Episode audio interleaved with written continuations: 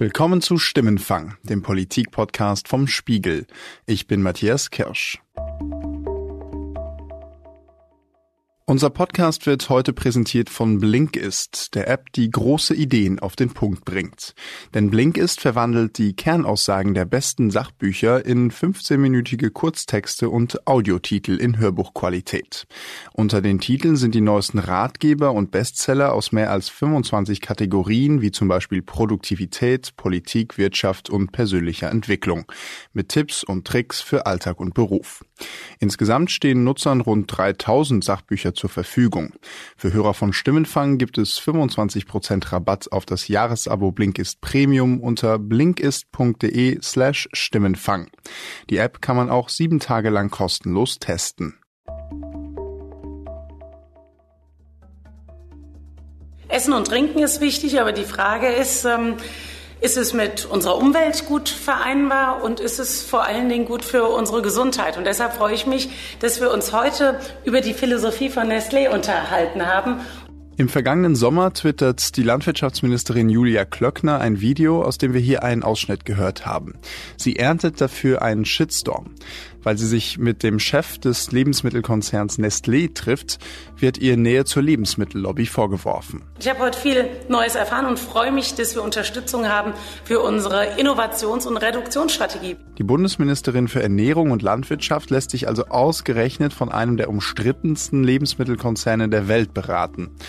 Vor allem bei der Opposition trifft sie damit auf Unverständnis. Der stellvertretende Fraktionschef der Grünen im Bundestag zum Beispiel, Oliver Krischer, der sagt der WDR-Sendung Aktuelle Stunde damals, das ist eigentlich äh, ein Vorgehen, was äh, einer Ministerin unwürdig ist, äh, sich hier als Werbefläche für private Konzerne hergeben dass sich also hochrangige Politiker mit Lobbyisten treffen. Ist das die Ausnahme oder doch vielleicht einfach die Regel? Und wie viel Einfluss haben Lobbyisten überhaupt auf die deutsche Politik? Darum geht's in dieser Folge von Stimmenfang. Ich spreche dafür mit einem Lobbyisten, der die Interessen von Unternehmen vertritt. Mein Kollege Sven Becker erklärt, warum so viele Politiker nach ihrer aktiven Karriere dann in den Lobbyismus gehen. Zuerst aber gehe ich mit meinem Kollegen Sebastian Spalleck auf eine Stadtführung der besonderen Art. Ähm, vielleicht habt ihr schon gesehen, auch richtig schön beleuchtet, extra für uns. Ähm, die Deutschen Brauer ist unsere erste Station. Erstmal halt eben so ein klassischer Lobbyvertreter, nämlich so ein Verband. Der Mann, den wir hier gehört haben, das ist Martin Jenert. Im Auftrag der Organisation Lobby Control macht er lobbykritische Stadtführungen durch Berlin. Und diese Verbände haben dann die Aufgaben, so ein bisschen brancheninternen Service zu leisten, Austausch zu machen und eben dann auch die Interessen der jeweiligen Branche zu vertreten. Also hier haben sich dann die Brauer die Brauereien in Deutschland zu so einem Dach- bzw. Bundesverband zusammengeschlossen. Und der vertritt dann hier die Interessen der Brauereiwirtschaft bei der Bundesregierung und beim Parlament. Und mein Kollege Sebastian Spalleck, der hat zu dem Thema Lobbyismus recherchiert. Er war auch kürzlich auf einer lobbykritischen Stadtführung dabei. Jetzt ist er hier im Studio. Hallo Sebastian. Hi Matthias. Sebastian, sag mal, eine lobbykritische Stadtführung. Das klingt erstmal ungewöhnlich. Kannst du uns mal erklären, was man da eigentlich macht? Also es war auch wie jede andere Stadtführung. Aber man guckt sich eben keine Sehenswürdigkeiten an, sondern eben Lobbybüros. Und Martin Jähnert, unser Stadtführer, der hat uns dann eben erklärt, wie Lobbyisten arbeiten und wie Lobbyismus funktioniert. Was ist für euch Lobbyismus? Ähm, ist das gut? Ist das schlecht? Was würdet ihr sagen? Also eine Stadtführung mit erklärendem Charakter irgendwie. Was sind das denn für Leute, die sich für eine solche Stadtführung anmelden? Das sind wahrscheinlich keine Touristen, nehme ich mal an. Also bei meiner Gruppe, das war ein Abendgymnasium. Also in erster Linie ist es erstmal vorwiegend einfach nur Interessenvertretung und das ist erstmal neutral oder positiv auch vielleicht zu betrachten. Die haben gerade in ihrem Politik-LK das Thema Lobbyismus bearbeitet. Aber gleichzeitig ist es natürlich ein negativ behafter äh, Begriff häufig, weil ähm, ja, Lobbyisten, ja, weiß man ja, also das, ja, egal. Es waren so um die ach, zwölf Leute und alle so Mitte 20. Ich glaube, dann kann ich fast unsere kleine Einleitung, die wir immer so machen, so ein bisschen ähm, kürzer fassen als sonst, denn da ist schon vieles drin, was wir am Anfang, was uns am Anfang dieser Stadtführung häufig sehr wichtig ist. Ist es denn eigentlich leicht äh, oder ist es schwer, so die Büros von Lobbyisten in Berlin zu finden? Also das ist echt überhaupt nicht schwer. Unsere Gruppe hat sich einfach direkt im Regierungsviertel getroffen, quasi direkt an der Quelle. Da sitzen die ganzen Lobbybüros. Also ganz in der Nähe vom Bundestag, nicht weit von den Abgeordnetenbüros und so. Ganz genau. Und da fällt einem auch auf, dass wenn man durch Berlin Mitte läuft, da sind extrem viele Lobbybüros. Hm. Und der Stadtführer Martin Jennert, der hat euch dann einfach erklärt, wie die tägliche Arbeit von Lobbyisten aussieht. Oder wie muss man sich das vorstellen? Ganz genau. Also wir haben es ja gerade schon gehört. Unser erster Stopp war dann der Deutsche Brauerverband. Und dort hat er dann erklärt, wie direkter Lobbyismus funktioniert. Am besten hat man Freundinnen und Freunde in der ganzen politischen Auseinandersetzung. Und Freunde kann man sich unter anderem schaffen, indem man Menschen schmeichelt. Und das tut die Brauereiwirtschaft, indem sie jährlich eine größere Veranstaltung schmeißt und da wird dann der Botschafter oder die Botschafterin des Bieres gekürt. Ein Ehrenpreis jedes Jahr. Und das heißt, die Lobbyisten suchen eben die Nähe zur Politik, damit sie dann eben Einfluss, langfristigen Einfluss auf die Politik nehmen können und ebenso ihrer Branche Vorteile bringen. Und dieses Nähesuchen, von dem du geredet hast, wie sieht das in der Realität aus? Also mal ein Beispiel, der Bierbotschafter dieses Jahres ist ja Sigmar Gabriel. Und dadurch, dass der Brauereiverband ihm diesen Preis vergeben hat, haben diese schon so eine Art Nähe geschaffen. Und solche Preise gibt es auch relativ viele. Der FDP-Chef Christian Lindner, der ist gerade Brotbotschafter und da steckt eben der Zentralverband des deutschen Bäckerhandwerks dahinter. Also die Lobbyisten vergeben Preise, kommen so in Kontakt mit den Politikern und können die dann langfristig irgendwie ausnutzen, um Einfluss zu gewinnen. Das ist ja interessant, aber sag mal, die Politiker, die wissen doch ganz genau, was diese Verbände, was diese Unternehmen vorhaben. Die wissen doch, die Lobbyisten kommen mit einem ganz klaren Plan zu denen. Na klar, das wissen die auch. Also den Politikern, denen geht's in erster Regel ja um Informationen. Speziell die Abgeordneten im Parlament brauchen diese externe Expertise, dieses Fachwissen, weil sie gar nicht genügend Ressourcen haben, sich so intensiv in die Themen einzuarbeiten, wie das notwendig wäre. Deshalb sagen da einige, ich kann ohne Lobbyistinnen und Lobbyisten gar nicht arbeiten, ich brauche dieses Fachwissen. Das Fachwissen ist natürlich immer auch interessengeleitet, natürlich allzu interessengeleitet darf es dann auch nicht sein, denn wenn es jetzt falsch wird, dann blamieren sich die Abgeordneten, wenn sie dieses Fachwissen annehmen, blamieren sich vor der Presse, vor Kolleginnen und Kollegen und werden vielleicht mit dem Lobbyisten, der dieses Fachwissen zur Verfügung gestellt hat, ab sofort nicht mehr reden. Das heißt, wenn es jetzt im Bundestag zum Beispiel zu einer Abstimmung zu einem bestimmten Thema kommt und eine Politikerin, ein Politiker, die kennen sich bei diesem Thema jetzt nicht so gut aus, dann kriegen die tatsächlich ihre Informationen von Lobbyisten? Ja, das ist ganz oft so. Und das machen übrigens alle. Also es sind nicht nur die großen Industrieunternehmen, wie man sich das vorstellt, die Politikern eben Infos liefern, sondern auch NGOs wie Greenpeace oder Amnesty, die machen genau das Gleiche. Okay, ich fasse einmal kurz zusammen. Der direkte Lobbyismus, wie du ihn genannt hast, das ist also, wenn Lobbyisten die Nähe von Politikern suchen, um so Einfluss zu gewinnen. Gibt es denn noch andere Formen von Lobbyismus? Ja, also du hast ja schon gesagt, das Ziel von Lobbyismus ist immer Einfluss gewinnen. Und da muss man nicht immer die Politik selbst beeinflussen, sondern kann auch eben die Wähler, also die Bürgerinnen und Bürger beeinflussen. Gerade eben ging es ja so um persönliche Kontakte, die man braucht, um direkt Einfluss nehmen zu können. Man kann aber auch indirekt Lobbyismus machen, indem man sich an die breite Öffentlichkeit wendet, versucht das politische Klima so zu beeinflussen, dass dann politischer Druck in die eine, in die gewünschte Richtung entsteht und eben politische Entscheidungen wahrscheinlicher werden, die man selber will. Also diese Art von Lobbyismus, die kann man eben so als Polit-PR verstehen. Im Grunde ist das nichts anderes wie Öffentlichkeitsarbeit. Okay. Und wie muss man sich das vorstellen? Wie schaffen es die Lobbyisten denn im Endeffekt die große breite Öffentlichkeit zu erreichen? Ach, da gibt's ganz viele Möglichkeiten. Man kann zum Beispiel Online-Kampagnen schalten, um Aufmerksamkeit zu bekommen, mit so emotionalen Bildern, die die Menschen sensibilisieren. Oder man verteilt Flyer oder ganz traditionell lässt Zeitungsanzeigen schalten. Das heißt, wenn ich hier am Berliner Hauptbahnhof vorbeigehe und da sind diese Organisationen, die gern mal so ein Zelt aufstellen und die Leute ansprechen und auch mal Flyer verteilen, die machen im Grunde nichts anderes als Lobbyismus? Ganz genau. Also es geht immer darum, Aufmerksamkeit für ein Thema zu generieren. Und da ist den Organisationen eigentlich jedes Mittel recht. Das ist nichts anderes wie Werbung. Okay, also es gibt durchaus mehrere Möglichkeiten, Lobbyismus zu betreiben. Wir haben jetzt zwei Möglichkeiten da gehört. Was ich mich aber jetzt frage, wird eigentlich für jedes Thema Lobbyismus betrieben? Also ich denke für so ziemlich jedes Thema. Und das sieht man allein daran, wie viele Lobbybüros es in Berlin gibt. Man sieht aber, wie dicht es sich doch hier so ein bisschen stapelt. Ähm, ist zugegebenerweise auch eine ziemlich dichte Ecke, aber von solchen Ecken, von solchen Bürogebäuden, in denen eigentlich hauptsächlich Lobbyorganisationen sitzen, von denen gibt's hier doch einige und man sieht auch, dass es im Grunde für jedes erdenkliche Interesse, das man sich vorstellen kann, auch die jeweilige Organisation gibt, die genau dieses Interesse vertritt. Um das mal zu verdeutlichen, also ich bin an eine Straße im Regierungsviertel mal abgelaufen und direkt nebeneinander sind da zum Beispiel der Verband der chemischen Industrie oder der Backzutatenverband oder der Verband der Getreidewirtschaft und so weiter. Also auf jeden Fall gibt's hier im Regierungsviertel sehr viele Lobbybüros anscheinend. Kann man denn eigentlich sagen, welche die mächtigste Lobby in Deutschland ist? Also das ist gar nicht so einfach und das kann man auch nicht so genau sagen. Aber genau das Thema kam auch bei der Stadtführung auf. Messen kann man vielleicht ein Stück weit den Einfluss am Geld oder an der Anzahl der Lobbyistinnen und Lobbyisten. Und deswegen fragen dann Journalistinnen häufig auch uns, sag mal, wisst ihr eigentlich, wie viele Lobbyisten gibt's jetzt eigentlich hier im Regierungsviertel? Solche Fragen werden dann häufig gestellt. Wir finden, die werden auch zurechtgestellt. Und äh, wir müssen dann genauso wie die Journalistinnen und Journalisten sagen, wir wissen es leider nicht. Es ist also nicht ganz klar, welche Lobby in Deutschland die mächtigste ist. Wir wissen auch nicht so genau, wie viele Lobbyisten es eigentlich in Berlin gibt. Der Lobbyismus bleibt dann doch irgendwie ein relativ intransparentes Gewerbe. Sebastian, dir schon mal vielen Dank für die vielen Informationen. Danke dir, Matthias. Um mehr über das Innenleben der Lobbybranche zu erfahren, spreche ich jetzt mit einem echten Lobbyisten.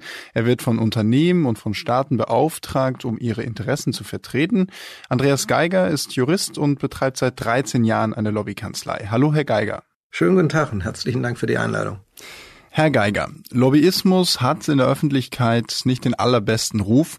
Sie nennen sich trotzdem ganz offen Lobbyist. Viele Ihrer Kollegen allerdings nicht. Warum nicht? Ich denke, weil viele Angst davor haben, damit dann eben in eine shady Ecke gestellt zu werden, irgendwo im Halbschatten arbeiten und versuchen durch die Begrifflichkeit dann dem auszuweichen. Public Affairs äh, oder wie sie das äh, alles dann immer nennen wollen. Consulting, Consulting PR-Berater, solche ja. Begriffe. Ähm, halte ich für eigentlich fehlerhaft, weil damit überhaupt erst die fehlerhafte Wahrnehmung entsteht, man würde A machen, tritt dann aber B machend auf und das passt dann nicht zusammen. Wenn ich äh, legitime Interessen zu vertreten habe, dann kann ich das genau so artikulieren. Wenn ich illegitime Interessen vertrete, sollte ich das lieber bleiben lassen, so oder so. Und dann bringt auch ein anderes Label auf der Tätigkeit nichts. Das heißt, Lobbyarbeit in Berlin ist in der Regel ganz legal? Lobbyarbeit sollte immer überall ganz legal sein. Ähm, alles andere ist Korruption, Käuflichkeit, äh, Bestechung, Bestechlichkeit. Das hat mit Lobbyarbeit eigentlich überhaupt nichts zu tun. Wie sieht denn Ihr Job als Lobbyist so tagtäglich aus? Im Grunde genommen handelt es sich um nichts anderes als Interessenvertretung ähm, im Gesetzgebungsverfahren in den meisten Fällen. Und unser Job ist es eben, dafür zu sorgen, dass die Argumente derer, die eben unter so einer Gesetzgebung dann leiden würden, Ihre Kunden? unsere Mandanten eben gehört werden und nicht einfach weggewischt werden.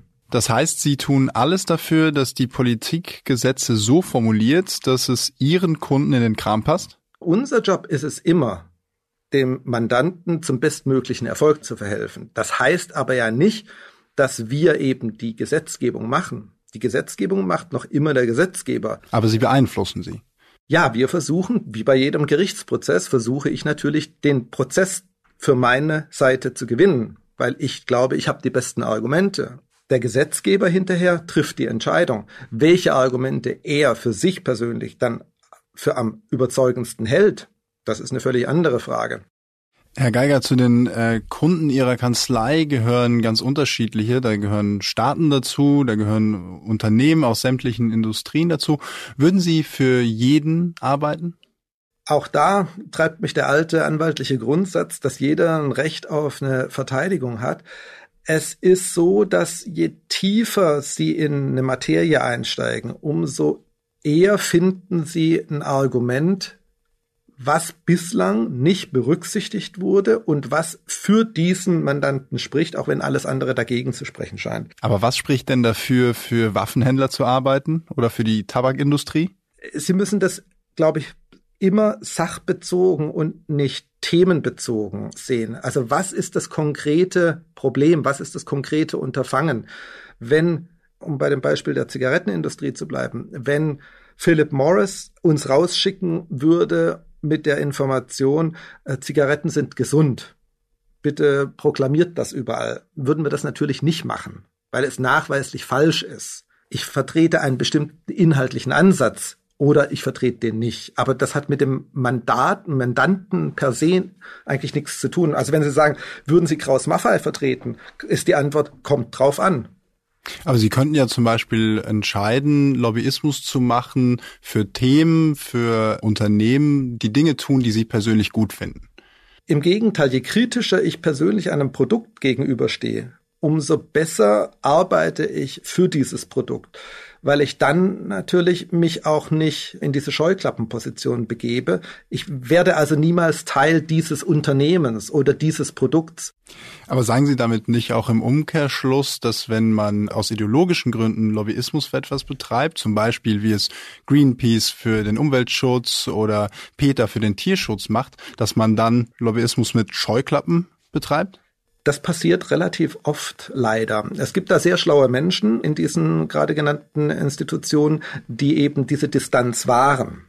Es gibt aber eben auch Überzeugungstäter, die gibt's auf allen in allen Richtungen. Die gibt es in der Industrie genauso, wie es die eben in den NGOs gibt. Das ist, glaube ich, das Problem, wenn Sie etwas vertreten, hinter dem Sie zu 120 Prozent stehen. Sie verlieren die notwendige persönliche Distanz. Wir haben zu Beginn unserer Folge schon gehört, warum Politiker sich mit Lobbyisten treffen. Die Politiker kommen so recht einfach und schnell an Informationen. Aber warum besorgen sich die Politiker diese Infos nicht aus einer neutralen Quelle, zum Beispiel aus Universitätsstudien oder ähnlichem? Studien, da haben sie immer 100, 200 Seiten Papier, die sie erstmal durchforsten müssen. Im Grunde genommen machen wir kostenlos genau diese Arbeit für den Abgeordneten, indem wir sagen, gib uns eine halbe Stunde, eine Stunde, wir kommen, haben dir hier unsere wesentlichsten Punkte auf einer Seite, sechs Bullet Points niedergeschrieben. Wir erklären es dir auch noch mal kurz, was das genau heißt.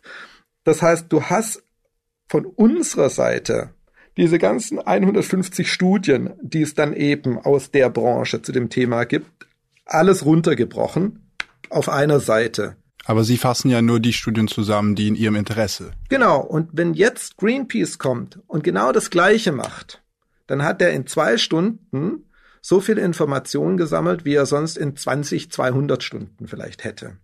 Ist in dem Sinne denn die Politik irgendwie abhängig geworden von dem Lobbyismus?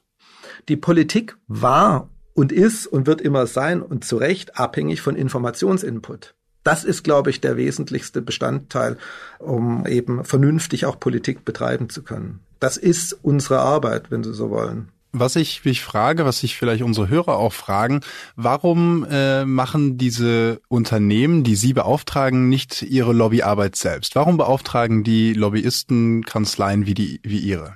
Nicht jedes Unternehmen hat ja jeden Tag ein Gesetzgebungsverfahren, was irgendwie an den Rand des Ruins treiben würde. Das heißt also, da kommt mal was alle drei, fünf, zehn Jahre. Und wenn das da ist, dann brauchen die normalerweise auch zusätzliche Manpower vom Know-how her, zusätzliche Manpower aber auch von den Zugängen her. Das heißt, Ihre Kunden kaufen im Grunde das Adressbuch von Ihnen und Ihren Kollegen in der Kanzlei. Nicht das Adressbuch, würde ich sagen, sondern die Arbeitsroutine zu wissen, mit wem man wozu wann am besten spricht und den Umstand, dass wir eigentlich täglich mit genau diesen Leuten reden zu anderen Themen, aber eben diesen Leuten vertraut sind. Aber kommt daher nicht das Misstrauen gegenüber dem Lobbyismus her, dass die Menschen in der Öffentlichkeit irgendwie das Gefühl haben, da werden hinter geschlossener Tür Kontakte ausgenutzt? Oft gehen ja auch frühere Politiker nach ihrer Karriere in den Lobbyismus. Der Vorteil ist gleichzeitig der Nachteil. Der Nachteil ist das Bauchgefühl, was entsteht, wenn Sie sagen, die Leute ähm, arbeiten jetzt auf der anderen Seite. Der Vorteil ist, Sie haben auch schon mal auf der anderen Seite gearbeitet und wissen deswegen, wie diese Apparate funktionieren, haben ein besseres Verständnis auch für die Leute und für die Zwänge, in denen diese Leute stehen. Dementsprechend äh, haben sie einen etwas verständnisvolleren Umgang miteinander. Schauen wir zum Schluss nochmal zurück. Wir hatten am Anfang über den Vorwurf geredet, dass Lobbyismus ein intransparentes, nicht ganz durchsichtiges äh, Geschäft ist für ganz große Teile der Öffentlichkeit. Würden Sie dem denn eigentlich zustimmen? Ich glaube, das hängt stark mit der Berichterstattung auch darüber zusammen. Ich meine, wenn Sie wüssten, okay, da war der bei dem und hat über dieses geredet, und das ist auch hier und dort dokumentiert, was ja in Brüssel beispielsweise passiert.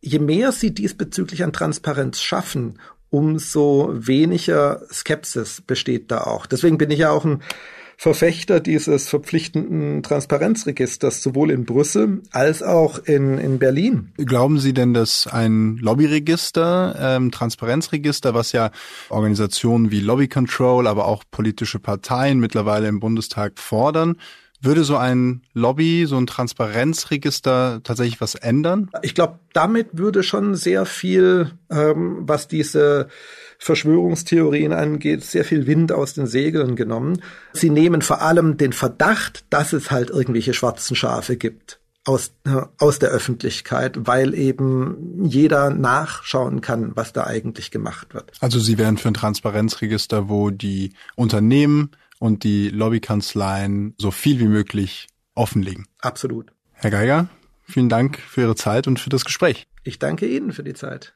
Wir haben also jetzt gehört, welche verschiedenen Formen von Interessensvertretung es gibt. Der Lobbyist Andreas Geiger hat uns die Innenansicht aus der Perspektive eines Lobbyisten gegeben. Und wir können also festhalten, Lobbyisten sind tatsächlich eine wichtige Informationsquelle für Politiker, aber sie sind natürlich nicht die einzige. Trotzdem bleibt jetzt noch die Frage, wie geht Politik eigentlich mit Lobbyismus um? Und warum landen so viele Politiker nach ihrer politischen Karriere auf der Gegenseite? Darüber spreche ich jetzt mit Sven Becker. Er ist Reporter im Investigativteam des Spiegel und er arbeitet schon lange zum Thema Lobbyismus. Hallo Sven. Hallo, grüß dich. Wir haben gerade ja vom Lobbyisten Andreas Geiger gehört, dass er sich eigentlich ein Lobbyregister wünschen würde. Warum gibt es dieses Register in Deutschland nicht? Ja, das ist eine gute Frage. Ich denke, es liegt daran, dass die Politik das seit langem blockiert, im Moment insbesondere in Form der Unionsfraktion. Also es gibt immer wieder Ideen und Ansätze, Entwürfe, Debatten im Bundestag über ein Lobbyregister, meistens äh, initiiert von den Oppositionsfraktionen. Oft genug hinterlassen Lobbyisten ihren Fußabdruck nämlich gar nicht nur im Bundestag, sondern vor allem eben auf der Ebene der Ministerien. Sie arbeiten mit an der Problemdefinition, sie arbeiten mit an Gesetzentwürfen und bei der Ausrichtung von Förderprogrammen. Aber meistens versandet das dann kurz vor den äh, Wahlen und dann kommt eine neue Regierung und dann wird darüber wieder vier Jahre diskutiert und es passiert nichts. Sven, wie müsste denn so ein Lobbyregister aussehen, damit es seinen Zweck auch erfüllt, nämlich mehr Transparenz schaffen? Ja, also sicherlich müsste ein Lobbyregister offenbaren, erstmal wer als Lobbyist in Berlin tätig ist, von Unternehmen, von Verbänden, von Lobbyagenturen, von äh, Anwaltskanzleien. Wie viel Geld die DAX-Konzerne in Berlin in Lobbytätigkeit stecken, ist nirgends aufgeführt. Wir haben ein Verbandsregister, in dem nur rudimentäre Daten stehen. Das ist im Sinne der Transparenz nicht länger hinnehmbar. Das müsste verpflichtend sein, dass die eben offenbaren, a, für wen bin ich tätig, in wessen Auftrag eben, welche finanziellen Mittel stehen mir dafür auch zur Verfügung, es müsste sicherlich drin stehen, an welchen Gesetzen Sie beteiligt gewesen sind oder an, an wen Sie sich gewandt haben. Hm. Jetzt haben wir viel über das geredet, was es gerade im Moment noch gar nicht gibt. Lass uns über die Realität sprechen. Wie stark ist denn der Einfluss der Lobbyisten im Endeffekt? Zum Beispiel auf den Gesetzgebungsprozess? Was wir eben beobachten ist, dass es immer wieder Fälle gibt, wo Lobbyisten Gesetze mitschreiben natürlich am Ende verabschiedet vom Bundestag, aber wo der Einfluss schon sehr enorm ist. Ne? Also es gibt auch in der Vergangenheit Fälle gegeben, wo man äh, Passagen fast eins zu eins wiedergefunden hat, nicht nur in Gesetzen, sondern auch äh, zum Beispiel in Koalitionsverträgen. Also darüber habe ich mit dem Kollegen Gerald Traufetter äh, schon mal eine Recherche gemacht, die wir auch veröffentlicht haben, dass nach der vorletzten Bundestagswahl sind uns Informationen zugespielt worden, dass damals die Kohleindustrie eine Passage fast wortgleich im Koalitionsvertrag von Union und SPD unterbekommen hat, die sehr zum Wohle der Kraftwerksbetreiber und Kohleunternehmen gewesen ist. Erst vor kurzem hast du mit Kollegen vom Spiegel aufgedeckt, wie viele Jobangebote zum Beispiel der frühere Vizekanzler Sigmar Gabriel aus der Wirtschaft angenommen hat, seit er eben nicht mehr als aktiver Politiker tätig ist. Das ist ja jetzt ein Beispiel, aber warum wechseln überhaupt so viele Ex-Politiker dann die Seite in Richtung Wirtschaft, in Richtung Lobbyismus? Viele Politiker haben halt ein dickes Adressbuch äh, aus ihrer Regierungszeit, haben Zugänge bekommen zu anderen Politikern, zu Informationen, haben mitentschieden über sozusagen die Zukunft des Landes. Und viele Politiker sehen es eben so, sie haben jetzt viele Jahre lang hart gearbeitet, 60, 70, 80 Stunden Wochen, keine Wochenenden. Und viele sehen es quasi auch als ihr Recht an, jetzt mehr Geld zu verdienen, ein bisschen weniger vielleicht zu arbeiten und versilbern ihre Adressbücher. Genau das ist ja so ein Punkt, der besonders in der Öffentlichkeit bei den Bürgerinnen und Bürgern irgendwie für Unverständnis sorgt. Ne? Also hier sind Menschen, die eigentlich im Interesse der Bürger arbeiten sollten, die dann im Nachhinein äh, sich ihre Kontakte, wie du sagst, versilbern. Gibt es denn Regeln, die das irgendwie im Zaum halten? Ja, also es gab in den letzten Jahren einige große Affären, große Skandale, wo Politiker quasi nahtlos die Seiten gewechselt haben. Hast du, hast du ein Beispiel, ein rezentes? Ich erinnere mich da an den Fall Eckhard von Kläden, Staatsminister im Kanzleramt, der fast über Nacht die Seiten gewechselt hat und Cheflobbyist des Autobauers Daimler geworden ist. Da stand dann der Vorwurf im Raum, dass er quasi belohnt wurde für äh, Hilfen, die er im Amt geleistet hat, indem er dann hinterher den Cheflobbyistenposten bekommen hat. Er hat das immer bestritten. Ich glaube, das ist auch wichtig hier an dieser Stelle einmal äh, zu erwähnen. Das war sicherlich so einer der Affären, die zu einem Umdenken in der Politik geführt haben. Ein Umdenken in der Politik, so ein Wechsel von heute auf morgen über Nacht, der ist ja heute nicht mehr möglich. Genau, also äh, ausgelöst durch solche Affären ist vor dieser, vor der letzten Bundestagswahl das Ministergesetz geändert worden. Es ist ein Karenzzeitgremium, eine sogenannte Ethikkommission eingeführt worden, die äh, Fälle vorgelegt bekommt, wenn Politiker 18 Monate nach Ausscheiden aus dem Amt eine neue Tätigkeit anstreben, müssen sie die, wenn sie außerhalb des öffentlichen Dienstes ist, diesem Gremium anzeigen. Die bekommen diese Fälle dann auf den Tisch und gucken die sich unter dem Blickwinkel an, sind da potenzielle Interessenkonflikte, ist, wie es im Gesetz heißt, die Integrität äh, der Bundesregierung in der Öffentlichkeit gefährdet und dann können die Politikern bis zu 18 Monate lang untersagen, diesen Job anzunehmen. Und würdest du sagen, diese Regelung funktioniert? Also wir sehen in vielen, vielen Fällen, auch von Sika und Gabriel, den du eben angesprochen hast, eben schon, dass diese Regelung wirkt. Also Politiker müssen Zwangspausen einlegen. Insofern klappt das schon ganz gut. Was wir eben in der Recherche herausgefunden haben, ist, dass bei einigen Politikern der Verdacht naheliegt, dass sie ihre Karenzzeiten umgehen und trotzdem wieder im Ministerien vorstellig werden. In der Rolle von Lobbyisten. Genau, also es gibt den ehemaligen parlamentarischen Staatssekretär im Innenministerium, der eine Karenzzeit von äh, zwölf Monaten auferlegt bekommen hat, weil er angezeigt hat, er würde gerne als Rechtsanwalt und Unternehmensberater arbeiten. Und wir haben eben herausgefunden, dass er auch innerhalb dieser zwölf Monate wieder in diversen Ministerien vorstellig geworden ist. Also ähm, da sieht man, das Gesetz ist noch nicht perfekt und es gibt im Moment noch keine Überlegungen, äh, schärfere Sanktionen einzuführen. Also Lobby Control zum Beispiel fordert dann, äh, wenn, wenn sozusagen Vergehen bekannt werden, dass man an die Versorgungsansprüche rangeht, also dass es auch finanzielle Einbußen für die Beteiligten oder Betroffenen gibt. Und ja, das wäre aus meiner Sicht auch sinnvoll, weil dann würden sich auch wirklich alle ehemaligen Politiker, die die Seiten wechseln, dran halten jetzt wo du von solchen Beispielen erzählst, da macht es auf jeden Fall den Eindruck, als bräuchte es dringend diese Sanktionen, damit sich wirklich etwas ändert. Sven, vielen Dank dir. Sehr gerne. Das war Stimmenfang, der Politik-Podcast vom Spiegel. Die nächste Episode von Stimmenfang hören Sie wie immer ab nächstem Donnerstag auf spiegel.de, bei Spotify, bei Apple Podcasts und in allen möglichen Podcast-Apps. Wenn Sie uns Feedback schicken möchten, schreiben Sie uns einfach eine Mail an stimmenfang.spiegel.de oder nutzen Sie unsere Stimmenfang-Mailbox unter 040 380 80 400. An die gleiche Nummer, also 040 380 80 400, können Sie uns auch eine WhatsApp-Nachricht schicken. Diese Folge wurde produziert von Sebastian Spalleck, Jasmin Yüksel und mir, Matthias Kirsch. Danke für die Unterstützung an Philipp Fackler, Sebastian Fischer, Lena Jessen, Johannes Kückens und Matthias Streitz. Die Stimmenfangmusik kommt wie immer von Davide Russo.